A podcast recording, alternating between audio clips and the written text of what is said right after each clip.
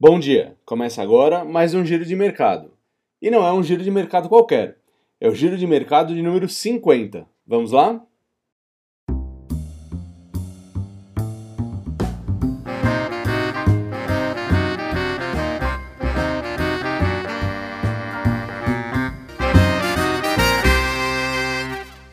O Ibovespa fechou em alta nesta quinta-feira, acumulando 7,24% de ganho em três pregões, marcados pela expectativa em relação aos resultados das eleições americanas. Só ontem o índice subiu 2,95%, fechando nos 100.751 pontos. Isso depois de ter fechado a semana passada em assustadores 93.952 pontos.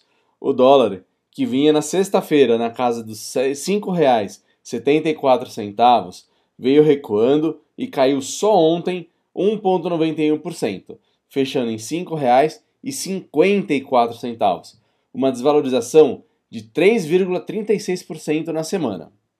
Diante de um avanço tão expressivo dos mercados, é natural que os investidores busquem as razões e procurem saber se esse movimento é sustentável no tempo, que, segundo os analistas, como a bolsa caiu muito na semana passada, com as notícias relacionadas à segunda onda do coronavírus nos Estados Unidos e na Europa, e com as incertezas da eleição presidencial lá nos Estados Unidos, muitos ativos ficaram bastante descontados. Com isso, algumas ações ficaram em patamares mais atrativos, e conforme foram saindo da frente os eventos de risco, era natural que os ativos retomassem os preços da semana anterior.